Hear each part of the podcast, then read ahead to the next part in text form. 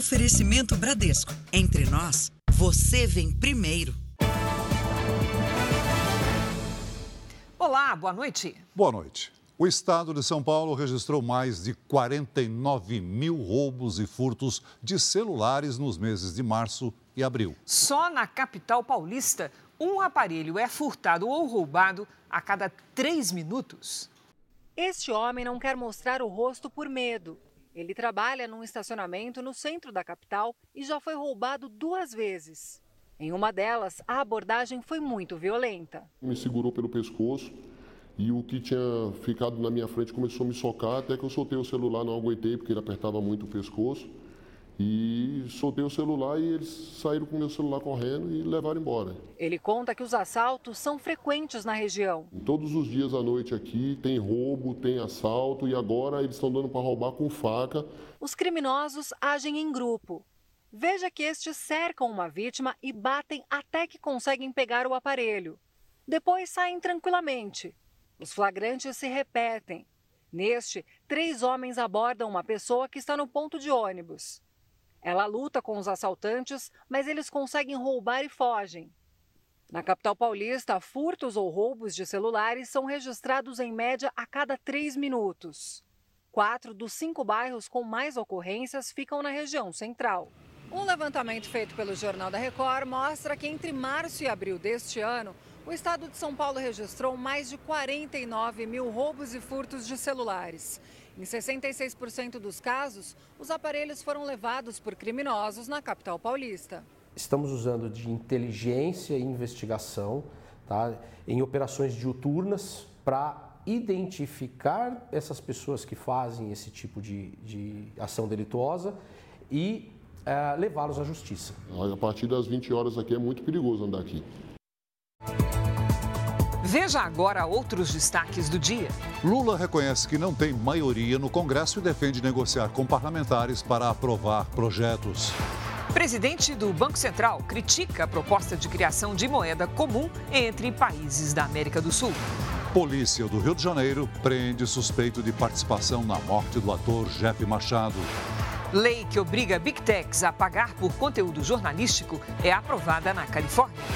Na série especial, serenatas em janelas e sacadas de casarões históricos de Minas Gerais.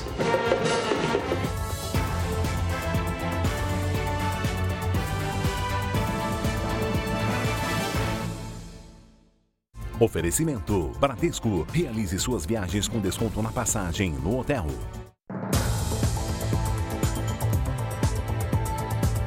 Polícia do Rio de Janeiro prendeu hoje um suspeito de envolvimento na morte de Jeff Machado. Geander Vinícius afirmou que quem assassinou o ator foi o assistente de produção Bruno Rodrigues. Bruno está foragido.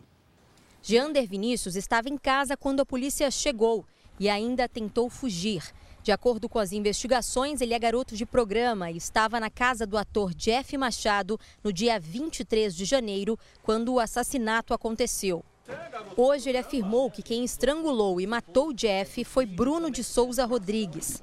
No depoimento anterior, Geander Vinícius havia citado o nome de outro homem, chamado Marcelo, que para os investigadores não existe.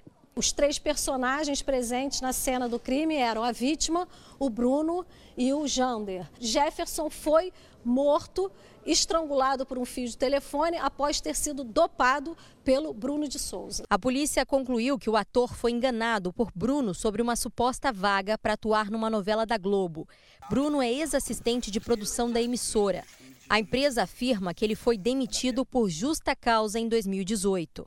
Para ajudar o filho a realizar o sonho, a mãe de Jeff fez pagamentos a Bruno. Desembolsou 19 mil reais. Jeff Machado foi morto três dias antes do início das gravações da novela, na qual ele acreditava que atuaria. Para a polícia, o ex-assistente de produção teria matado o ator porque ele iria pressioná-lo ao descobrir que não estava escalado para o elenco. O corpo de Jeff Machado foi encontrado no dia 22 de maio dentro de um baú, enterrado no terreno de uma casa. Bruno e Geander Vinícius devem responder por homicídio triplamente qualificado e ocultação de cadáver. Estelionatários se passam por intermediários na venda de carros pela internet. Uma vítima perdeu mais de 30 mil reais depois de fazer o depósito e não receber o veículo. Foram dois anos de economias para a realização de um sonho. Este homem, que prefere não ser identificado, encontrou o anúncio do veículo na internet com preço abaixo da tabela de mercado e começou a negociação sem desconfiar de nada. No mesmo dia que eu olhei o anúncio, a gente foi lá olhar o carro, eu fui adquirindo confiança. Mas em nenhum momento o golpista, o negociador, esteve presente na negociação. A vítima mantinha contato com o intermediador através de mensagens. A negociação durou dois dias. Após fechar o acordo, foi feita a transferência para o intermediário. Quando ele foi buscar o veículo, se deu conta do prejuízo. O homem com que a vítima agendou a visita até o carro não passava de um impostor. Ele copiou um anúncio verdadeiro e publicou como se ele fosse proprietário do veículo. Ao mesmo tempo em que buscava um comprador, conversava com o verdadeiro proprietário, se passando por um interessado em fazer a compra. A polícia alerta para alguns detalhes que fazem a diferença na hora de fazer negócios online e não sair no prejuízo. Sempre que for acontecer, tem alguma dúvida, pare, pense, peça a opinião de alguém, vá até um advogado, para ter uma orientação mais para tu não ficar, porque a lábia do estelionatário é muito boa. Um levantamento apontou que no ano passado, os brasileiros perderam cerca de 551 milhões de reais em fraudes virtuais. Neste ano, já foram mais de 27 mil casos de estelionato no país. A gente acredita que a, que a polícia vai investigar e vai ir atrás uh, desses golpistas, né? E da parte do banco também, estamos tentando responsabilizar o banco também. E eu já estou tomando as devidas providências. As regras para viajantes adotadas durante a pandemia de Covid-19 foram revogadas. A repórter Nathalie Machado traz os detalhes ao vivo de Brasília. Boa noite, Nathalie. Boa noite, Celso. Boa noite, Cris. Boa noite a todos. A decisão vale para brasileiros e estrangeiros que queiram entrar aqui no país. A medida é para aeroportos, portos e também para fronteiras. E de acordo com a agência reguladora, o resultado é correspondente ao fim da emergência sanitária internacional que foi declarado pela Organização Mundial da Saúde no início de maio. Porém, quem estiver com Covid ou com a suspeita da doença deve manter as precauções, como, por exemplo, o uso de máscaras. Desde setembro do ano passado, uma portaria interministerial exigia que o viajante que quisesse entrar no Brasil apresentasse o cartão de vacinação. Cris Celso. Obrigado, Nathalie. A vacina para o tratamento da dependência química em cocaína e crack teve a segurança e a eficácia comprovadas em testes pré-clínicos. Nós fomos até a Universidade Federal de Minas Gerais para saber como as doses são produzidas e como agem nos organismos dos usuários de drogas. A vacina foi desenvolvida ao longo dos últimos 10 anos por pesquisadores da Faculdade de Medicina da Universidade Federal de Minas Gerais. O medicamento produz anticorpos contra a cocaína e o crack e impede que essas substâncias cheguem ao cérebro. Então, a droga, quando ela é aspirada pelo nariz ou é fumada e é absorvida pelo pulmão, ela entra em contato com o sangue que tem o anticorpo. E aí, no sangue, ela fica retida, não conseguindo passar pela barreira hematocefálica e agir no cérebro. Ela não ativa as áreas que dão a sensação de euforia, de prazer, e, ao mesmo tempo, não ativa o circuito que leva à compulsão pela droga. A vacina, ainda em desenvolvimento, poderá ser aplicada em usuários de drogas em tratamento para a dependência química. Segundo o estudo, nas gestantes, os anticorpos produzidos devem proteger o feto dos efeitos da droga e diminuir o risco de aborto espontâneo. 35 pesquisadores participaram do estudo. Os testes pré-clínicos em animais terminaram em agosto do ano passado.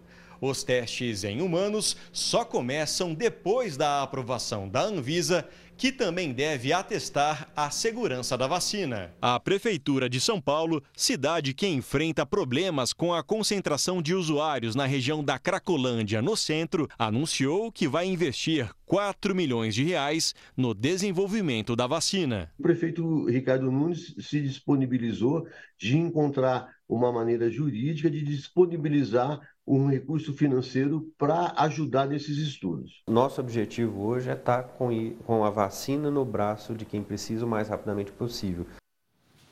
Um estudo da Universidade de Oxford, na Inglaterra, mostrou que um exame de sangue pode tornar mais ágil o diagnóstico de 50 tipos de câncer. Segundo os pesquisadores, o teste específico pode detectar fragmentos do DNA de um tumor na corrente sanguínea e ainda revelar em que região do corpo pode ter surgido a doença.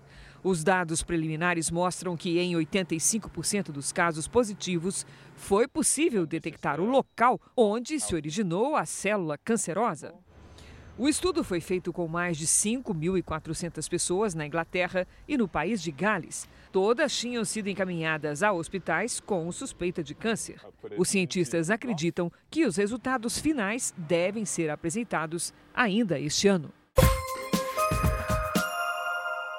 Um policial militar morreu e outro ficou gravemente ferido durante um tiroteio numa comunidade em Duque de Caxias, na Baixada Fluminense.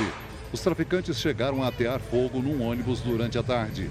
Agora à noite, outros três ônibus foram incendiados na região não há informações sobre passageiros feridos.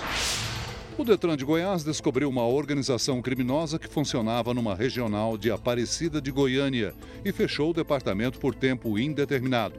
Dez funcionários fariam parte de um esquema que inseria dados falsos no sistema. Foram apreendidos computadores e 3 mil caixas com documentos. Ninguém foi preso. Um menino de 7 anos morreu após cair de um brinquedo numa escola municipal em Capão Bonito, interior de São Paulo. André Juliano teria pulado do alto da estrutura. O menino caiu de mau jeito e fraturou o pescoço. Ele chegou a ser socorrido, mas não resistiu. O presidente Lula voltou a criticar hoje a taxa básica de juros da economia. Foi durante uma inauguração no ABC Paulista.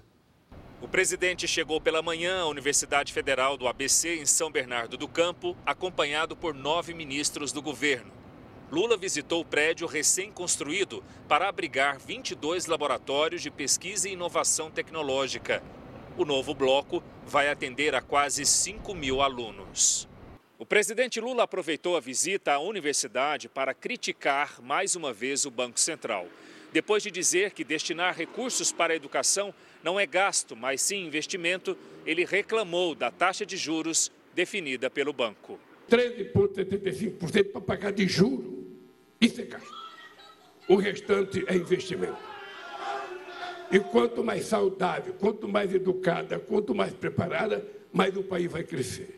Também em São Bernardo do Campo, o presidente participou da inauguração da ampliação de uma empresa que fabrica ônibus elétricos. Com as novas instalações, serão produzidos 150 ônibus elétricos por mês e gerados 500 empregos diretos nos próximos dois anos. No discurso, o presidente defendeu que a indústria brasileira receba a ajuda do governo para voltar a crescer. Cabe ao Estado brasileiro garantir a sobrevivência da indústria brasileira para que a gente possa um dia ser competitivo com o mundo exterior. Nós temos que valorizar aquele produto brasileiro que gera emprego no Brasil, que gera renda no Brasil e que melhora a qualidade de vida das pessoas. Depois, Lula almoçou no Sindicato dos Metalúrgicos de São Bernardo do Campo e retornou a Brasília no fim da tarde. O presidente do Banco Central, Roberto Campos Neto, criticou hoje a criação de uma moeda única entre o Brasil e outros países da América do Sul. A adoção de uma moeda comum para ser usada em operações comerciais é defendida pelo presidente Lula. I actually think that is a very old idea that solves a problem that doesn't exist anymore. Uh, and so I, I think uh, today, if you believe in, in the advance of digital payments and the digitalization and tokenization of processes, uh, you don't need a common currency to have the effects in terms of trade and efficiency that a common currency defends. That I don't even know if it's there. But I, I want to touch on a point which is um, I think the private market went ahead and built a lot of smart um, private solutions digitally. But the governments are still very analogic. A produção industrial brasileira registrou queda de 0,6% em abril, na comparação com março. No acumulado do ano, o recuo é de 1%. E em relação a abril do ano passado, a produção da indústria desacelerou 2,7%. As maiores quedas foram nos setores de produtos alimentícios, máquinas, equipamentos e veículos automotores. Os dados são do IBGE.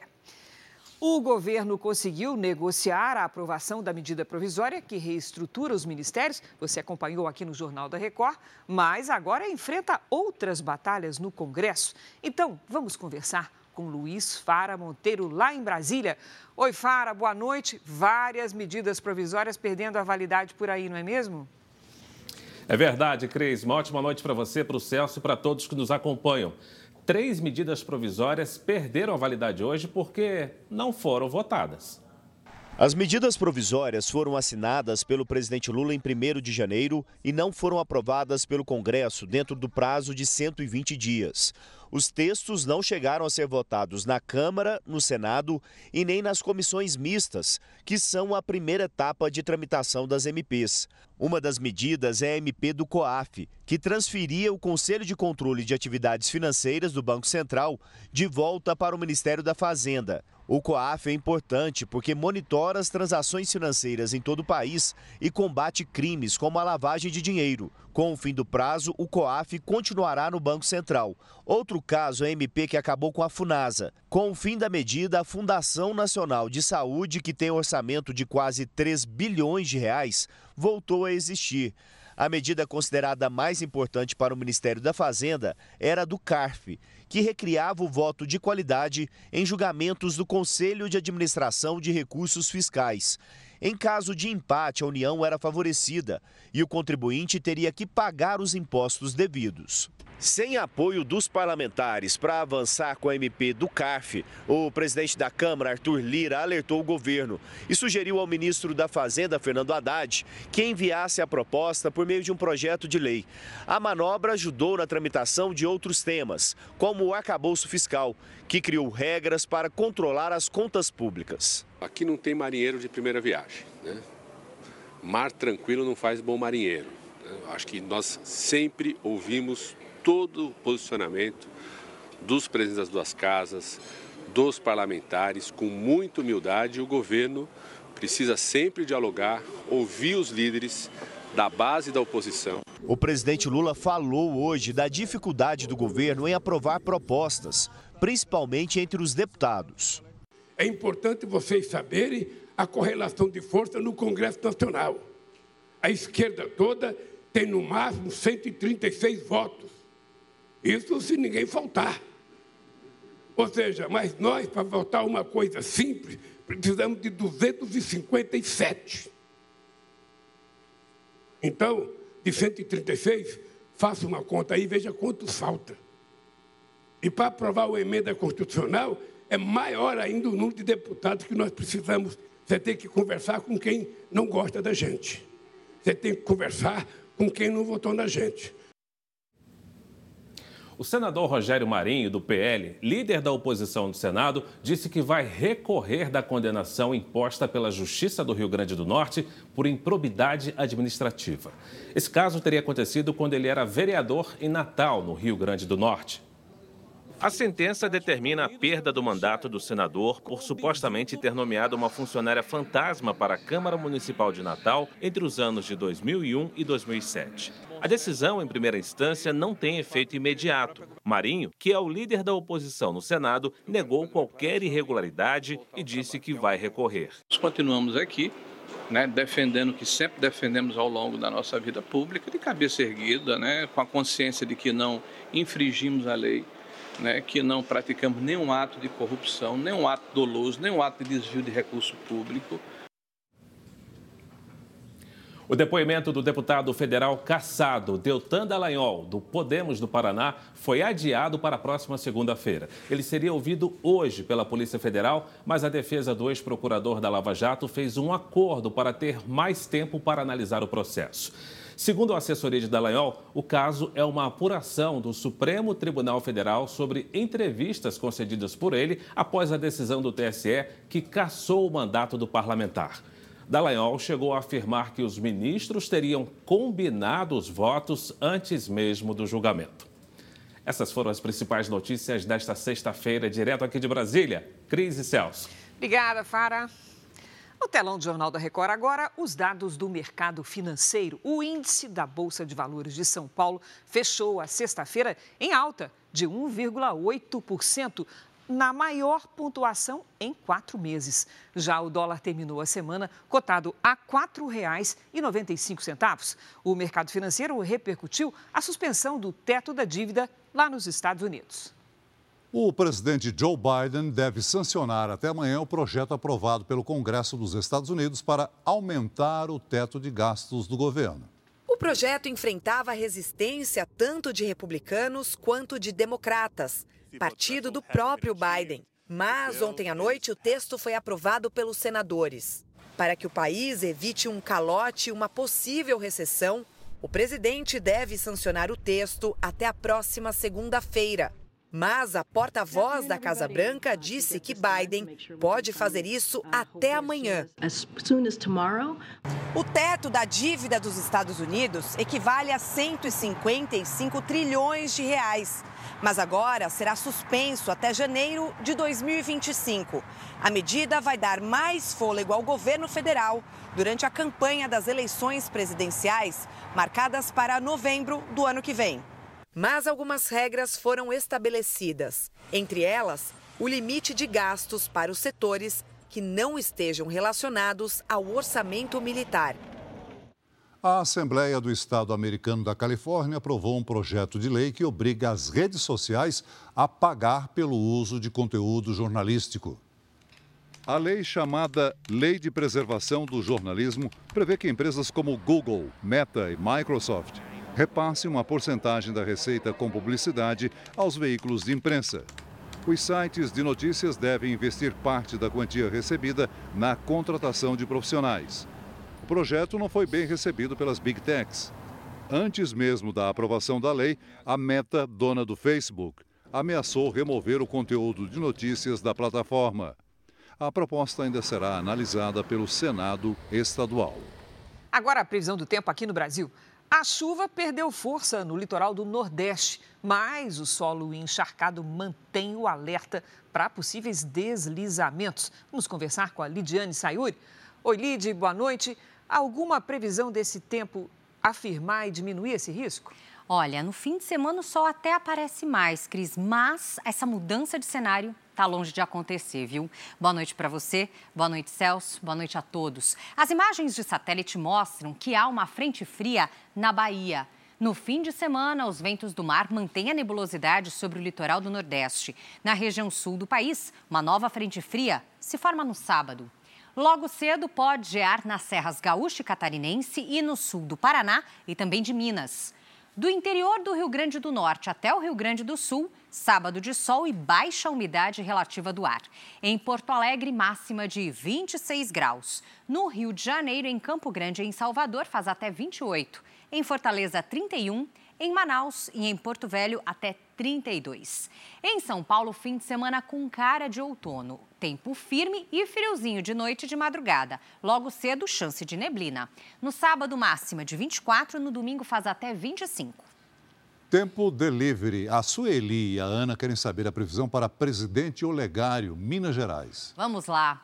Oi, Sueli, boa noite, Ana. Sueli, você e sua mãe podem aproveitar o fim de semana de tempo firme e quentinho, com temperaturas entre 27 e 28 graus. Só fiquem atentas com a hidratação, tá? O ar fica muito seco, principalmente à tarde. Agora é a vez do Marcos, da cidade de Ipubi, Pernambuco.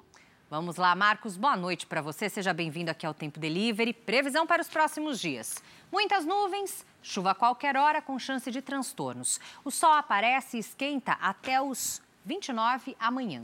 Faça como eles, participe também do Tempo Delivery. Mande seu pedido pelas redes sociais com a hashtag você no JR. Cris, Celso, bom fim de semana. Bom descanso, Lid. Você também, Lid. Veja a seguir: empresário de São Paulo é suspeito de enganar investidores num esquema de pirâmide financeira.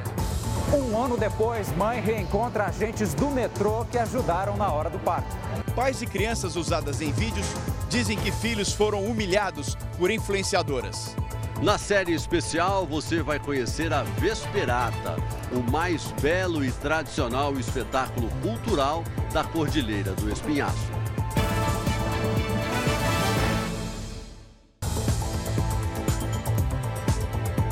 A França aprovou uma lei que regulamenta o trabalho de influenciadores digitais. O objetivo é combater abusos nas redes sociais.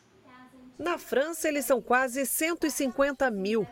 E depois de muitos casos polêmicos, acusações de fraude e de publicidade velada, o país decidiu agir. A França agora é o primeiro país da Europa a impor limites aos chamados influenciadores digitais. A nova lei foi aprovada por unanimidade pelo Senado francês. Ficou decidido que quem produz conteúdo para a internet não pode promover produtos ou serviços ligados à saúde, como cirurgias plásticas. Também fica proibida a divulgação de apostas, investimentos em criptomoedas e outros serviços financeiros considerados de alto risco. O influenciador que descumprir as regras pode ser condenado a dois anos de prisão e pagar multa de 300 mil euros, o equivalente hoje a quase 1 milhão e 600 mil reais. Até mesmo franceses que atuam fora da União Europeia, como aqui em Londres, por exemplo, também estarão sujeitos às penalidades. A lei ainda obriga que o influenciador contrate um seguro civil para manter um fundo de indenização de possíveis vítimas. Eles também deverão nomear um representante legal na comunidade europeia. A nova lei ainda exige que seguidores de influenciadores sejam alertados quando forem expostos a imagens produzidas por inteligência artificial ou a fotos e vídeos que contenham filtros de correção. Um empresário de São Paulo, investigado pela Polícia Civil, é suspeito de aplicar o golpe da pirâmide financeira. Ele prometia dobrar os investimentos dos clientes em apenas seis meses. Muita gente acreditou e acabou no prejuízo. Ações na justiça tentam recuperar mais de 700 mil reais que desapareceram junto com a empresa. A oferta foi tentadora: investir 5 mil reais e receber de volta, em apenas seis meses, quase o dobro, 9 mil reais. Eu caí numa, num, num golpe, né? Depois que eu fui saber que era uma pirâmide. Anderson iria usar o dinheiro para comprar um aparelho auditivo para a esposa. Acabei ficando sem dinheiro, sem, sem aparelho e sem nada, né? Seu Jová também sonhava em multiplicar o dinheiro que estava guardado, 30 mil reais. Era para construir uma casa que eu já tinha começado a parada. Já o Tiago perdeu 13 mil reais. Ganhou muito bem, ele comprou carro bom, casa nova, então eu confiava também que isso poderia acontecer comigo, mas era tudo enganação. Todos apostaram na empresa de Rodrigo Tavares Bongiovanni, a Best Web Fest. A proposta da BWF era investir o dinheiro dos clientes e dobrar o valor em seis meses. O rendimento de até 30% ao mês viria de supostos investimentos em franquias de marketing digital. O primeiro sinal de alerta é eu não conseguir entender o que está acontecendo. E é por isso que grande parte dos esquemas de, de pirâmide financeira, eles tentam embutir alguma coisa complicada de entender. Então, ou é um aluguel de criptomoeda, ou é uma coisa complicadíssima que eu não tenho nem ideia de como entender. Em 2020, a BWF tirou o site do ar e desapareceu com o dinheiro dos clientes. Hoje, Rodrigo Bongiovanni é investigado por estelionato. A polícia diz que a empresa é uma pirâmide financeira. Neste esquema, só existe pagamento quando novos clientes entram com dinheiro. O sistema só funciona com o dinheiro de mais pessoas. Só na Justiça de São Paulo existem 19 ações para tentar recuperar 709 mil reais investidos na empresa. Alguns clientes já ganharam a causa, mas ainda não foram pagos. Nós não encontramos nenhum, nenhum bem passível de penhora, nenhum valores em conta em nome da, do, do, das pessoas envolvidas.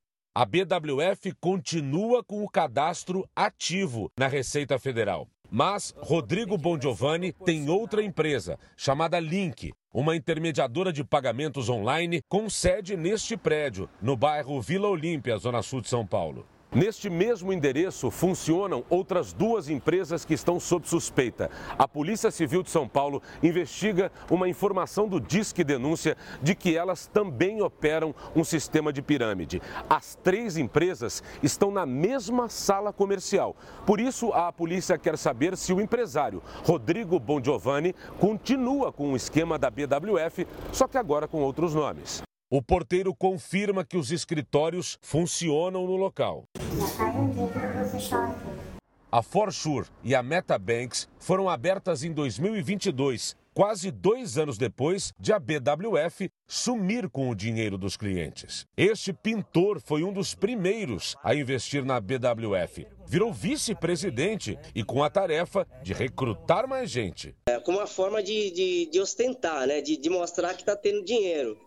Após o esquema ser descoberto, Genivaldo voltou para a antiga profissão. Procuramos Rodrigo Bongiovanni, mas ele não quis gravar entrevista. Disse em nota que busca financiamentos para a recuperação da empresa. Rodrigo Bongiovanni, no entanto, não deu uma previsão de pagamento dos clientes. Os donos da Forsure, João Manuel de Souza, e da Metabank, Jaqueline Teixeira, não retornaram nossos contatos. A polícia do Rio de Janeiro ouviu hoje os pais do menino que recebeu uma banana de presente de duas influenciadoras digitais. A mãe da criança diz estar chocada com a humilhação enfrentada pelo filho. A família está indignada. Eu fiquei chocada, porque isso é uma humilhação que ela fez com meu filho, como se estivesse chamando ele de macaco, né? Os pais preferem não se identificar para não expor ainda mais o filho de 10 anos, que foi gravado abrindo um pacote que tinha uma banana dentro. O vídeo foi feito em São Gonçalo, na região metropolitana do Rio, pelas influenciadoras Carolyn Cunha e Nancy Gonçalves. Mãe e filha são investigadas por divulgar vídeos em que abordam crianças negras nas ruas e entregam supostos presentes. Nessas imagens, uma menina recebe um macaco de pelúcia. O Ministério Público acompanha o caso. As influenciadoras serão intimadas a prestar depoimento. A polícia já sabe que essas gravações eram feitas há pelo menos três anos e não só com crianças e adolescentes, mas também com pessoas com deficiência. O caso é investigado como injúria racial, com o agravante da exposição dos menores na internet. Em razão disso, a amplitude de pessoas que tomaram conhecimento desses fatos é, infelizes é bem maior, inclusive pelos milhões de seguidores que elas possuem. A defesa de Carolyn e Nancy afirma que as influenciadoras repudiam qualquer forma de discriminação e que não tiveram a intenção de ofender ninguém. Mas a família de quem foi gravado pelas duas exige uma punição. Eu espero justiça. Não só com meu filho, por todas as crianças que, tá, que passam pela mão dela. Mais de 5 milhões de passageiros circulam diariamente pelo metrô de São Paulo. As linhas e estações guardam um outro dado curioso. 31 crianças já nasceram nos trens e plataformas da capital paulista. E hoje foi dia de reencontro entre mãe, filha e os funcionários que ajudaram num desses partos. A foto foi tirada no espelho do elevador da estação segundos antes de um importante acontecimento na vida da Camila. Tinha acabado de sair do banheiro, eu pensei, gente, olhei assim, de novo. É mesmo? Aí a moça falou, é bolsa. Eu falei, não. Dois seguranças do metrô correram para ajudar, pois a Maia estava chegando ali mesmo, na estação Vila Prudente, na zona leste de São Paulo. Assim que terminou a licença maternidade, a Camila voltou a andar pelo metrô e todas as vezes que ela passava por aqui, ficava procurando onde estariam aqueles dois agentes. Só que ela nunca conseguiu encontrá-los. Daí, pergunta daqui, pergunta dali, foi para a rede social. Aí você teve uma pista. Por que é que você gostaria de encontrar tanto essas pessoas? Elas foram importantes, Olha, claro. demais, porque o nascimento de um filho é um acontecimento marcante na vida da gente e todo mundo que contribuiu para que esse momento fosse ainda mais especial e que acontecesse, eu acho que é válido, né, a gente agradecer. Bom, e chegou a hora, né? Um ano e três meses depois, lá vai a Camila e a Maia encontrar com aquelas pessoas que ajudaram o bebê chegar até nós. Vamos lá. lá, vamos lá? Olá, tudo bom? Ô, moço.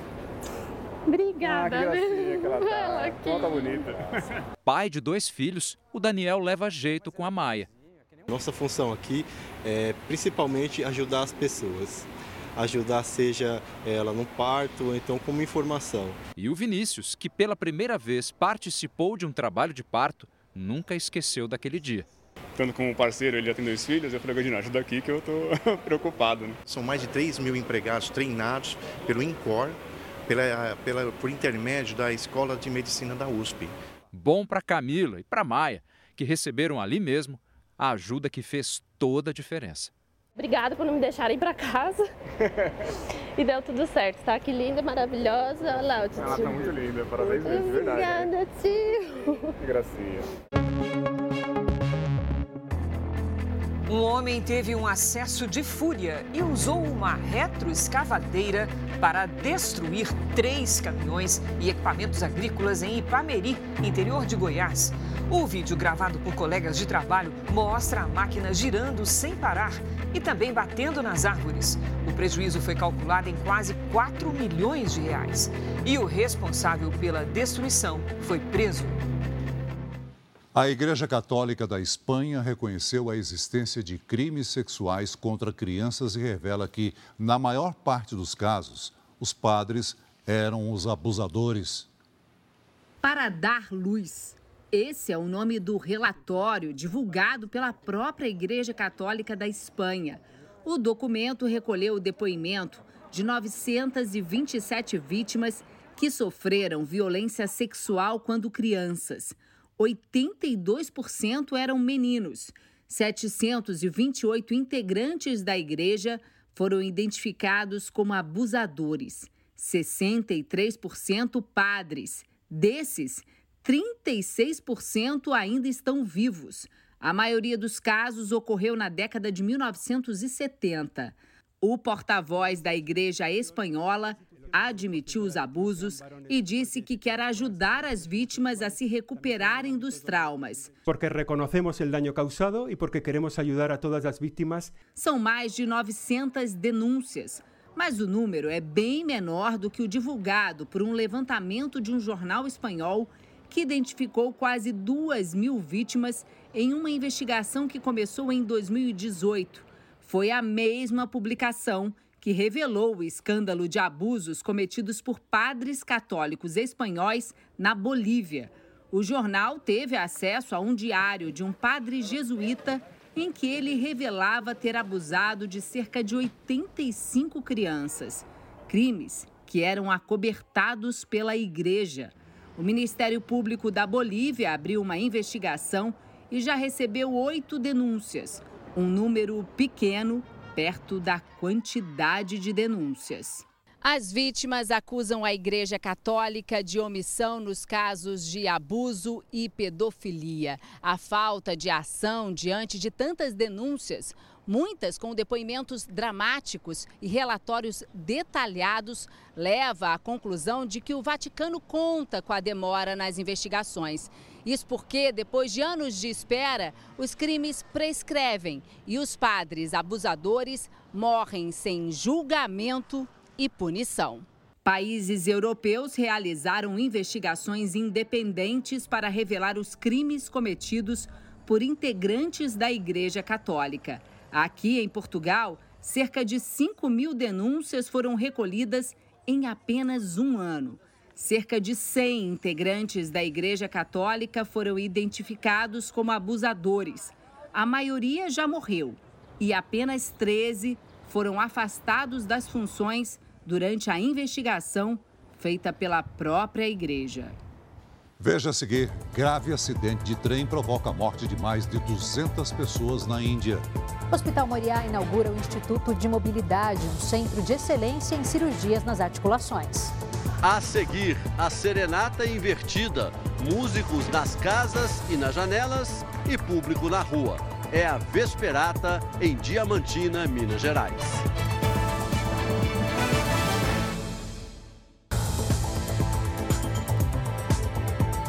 Na Índia, ao menos 207 pessoas morreram e 900 ficaram feridas num acidente ferroviário. Quatro vagões descarrilaram logo após a colisão com um trem de carga. Segundo a polícia, depois do choque, um terceiro trem com passageiros bateu nos vagões descarrilados. 15 pessoas caíram em cima de mim quando o acidente aconteceu, diz esse sobrevivente. A polícia ainda apura as causas do acidente. 50 ambulâncias e centenas de bombeiros participaram da operação de resgate. Em São Paulo, uma faixa exclusiva para motos ajuda a melhorar a segurança do trânsito da capital. Desde a implementação da faixa, não houve acidentes com mortes entre motociclistas nesse trecho.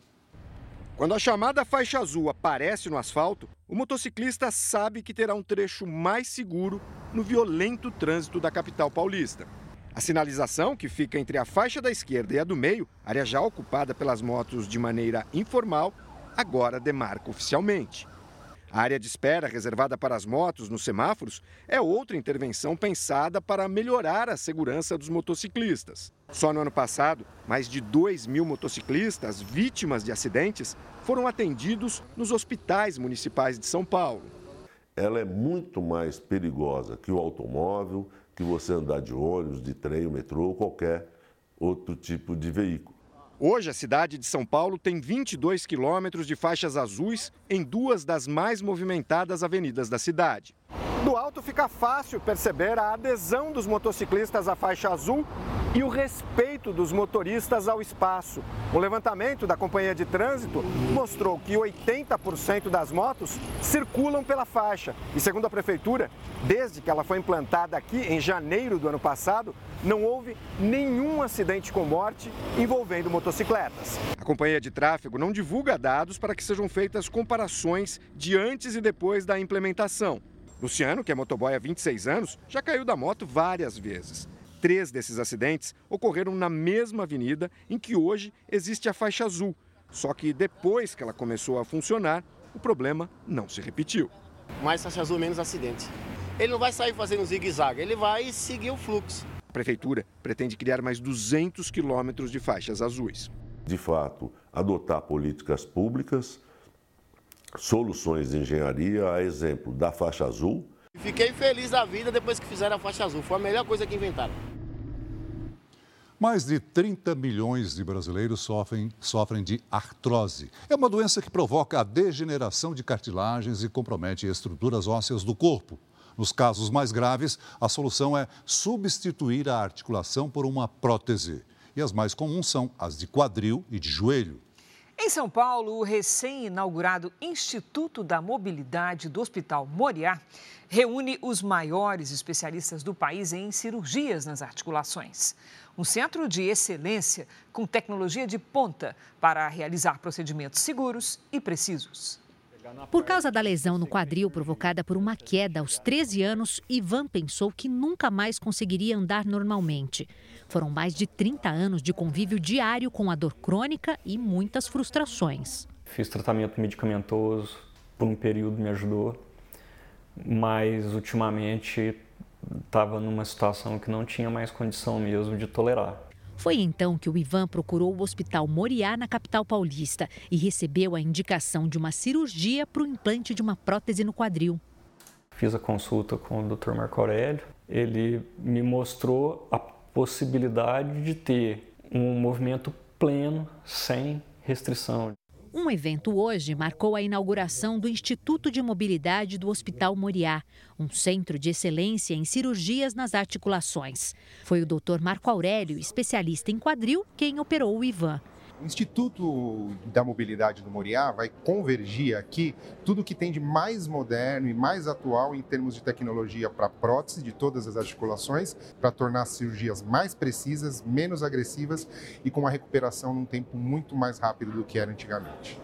O Instituto de Mobilidade também reúne especialistas em cirurgias nas articulações dos ombros e dos joelhos.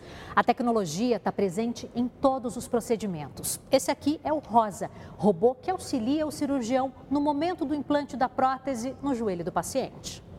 E não é qualquer prótese. Esta é feita sob medida na Suíça para procedimentos realizados no hospital. É ideal para pacientes que praticam esportes se fabricam com impressões tridimensionais, com impressão 3D, exatamente o formato do joelho para colocação precisa. E isso é feito fazendo o modelo do joelho do, da pessoa. E com isso você faz uma prótese que se encaixa com perfeição e permite então uma movimentação maior, permite uma estabilidade maior, uma sensação de normalidade maior. Bicampeã olímpica de vôlei com a seleção feminina do Brasil e jogadora de beach tênis, Paula Pequeno colocou prótese no quadril no Hospital Moriá em maio de 2021 e não sente mais dores. Agora, a atenção da atleta está voltada para o joelho, consequência dos anos de prática de esporte de alta performance. Meu ligamento cruzado está rompido. A gente está tentando fazer tratamentos paliativos, mas caso seja necessário, essa equipe do Moriá com certeza será a minha primeira escolha. Eles me falaram assim, ó oh, Ivan, é mais ou menos assim, você vai para o centro cirúrgico, para a gente vai ser horas, para você vai ser minutos e você vai acordar sem dor. E foi isso que aconteceu. Uma serenata, ao contrário, anima as noites de Diamantina, em Minas Gerais. É a Vesperata. Os músicos se apresentam nas janelas e sacadas dos casarões históricos, enquanto o público assiste ao show na rua. Espetáculos na cidade atraem turistas de todo o Brasil, como a ópera, que nos leva ao século XVIII. É a música na Cordilheira do Espinhaço? Veja agora na nossa série especial.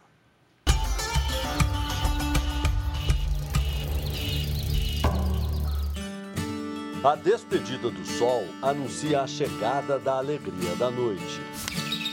Bem-vindos a Diamantina. Estamos de volta ao século XVIII.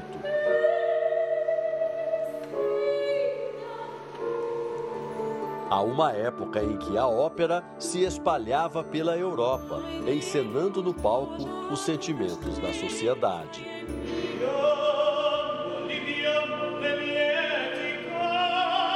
Discórdias, paixões, e reverências. A ideia de um espetáculo de ópera em Diamantina surgiu no ano passado. Nosso objetivo é que esse espetáculo seja como se estivesse se transportando para o século XVIII, como se estivesse vindo para um espetáculo na casa da Chica da Silva. Então, por isso a gente fez todo esse estudo. Os cantores levam para os cidadãos comuns a arte que no passado era contemplada apenas pelos mais ricos. Desde o francês, tem o alemão, tem o inglês, tem o italiano que é a base né, da ópera. Mesclamos esse, esse contexto né, e tratamos principalmente dos compositores. Né? Um espetáculo de tirar o fôlego. Mas é ao ar livre que acontece o mais belo e o mais tradicional espetáculo cultural da Cordilheira do Espinhaço. A Vesperata é uma serenata invertida. Os músicos ficam nas sacadas e nas janelas dos casarões históricos. E o público aqui, no meio da rua do centro da cidade. Três maestros e 66 músicos. De todas as idades. Reforçam o presente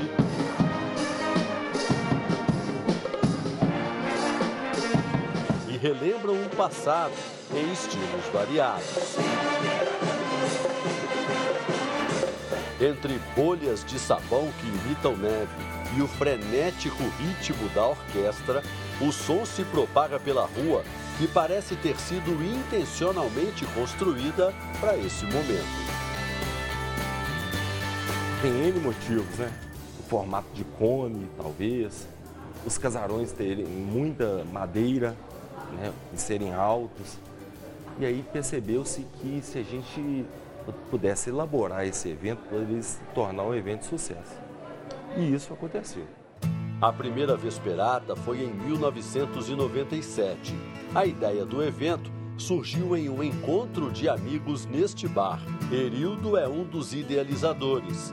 Na época, secretário de Cultura da cidade, ele queria atrair mais turistas para a região.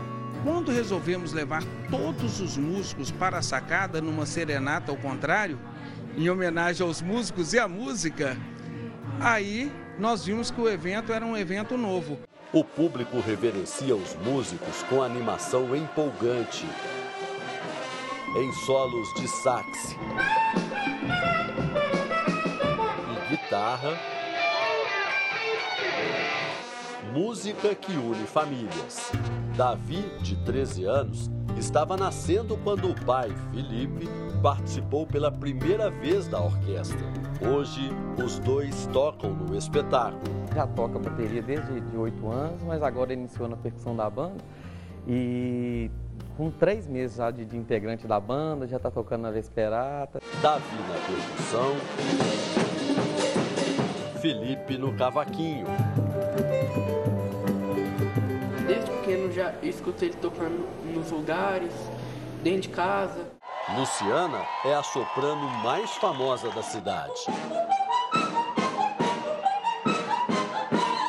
Enquanto ela solta a voz no palco, a filha Sabrine, de 12 anos, está do outro lado da rua, na janela, no clarinete.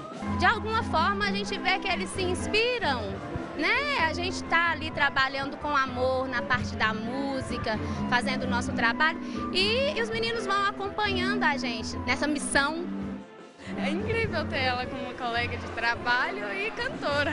Muito mais do que uma tradição que passa de uma geração para outra, a Vesperata é um patrimônio cultural de Minas Gerais. Um espetáculo que vai de abril a outubro e que a cada apresentação celebra a magia da vida.